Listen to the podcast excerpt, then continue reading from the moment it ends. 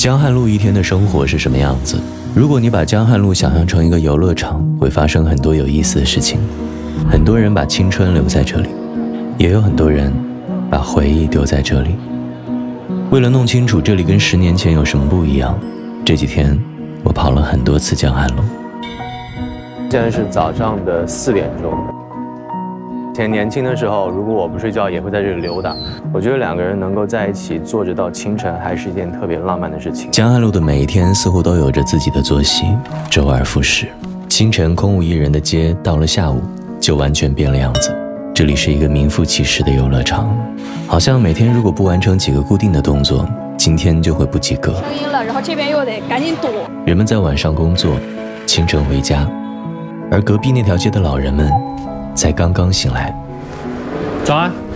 哎，九十多岁还在坚持用火箭烫头的爷爷，要火烫了。做了二十多年手摇爆米花的张嫂，都成了网红。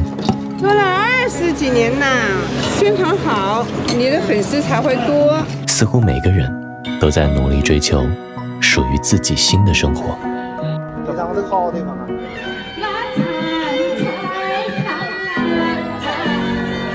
那天深夜，我又来到江汉路，人们结束工作，想洗掉一天的疲惫，迎接明天的到来。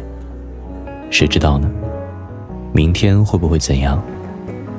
也许等到明天到来的时候，新的生活已经拥抱了你。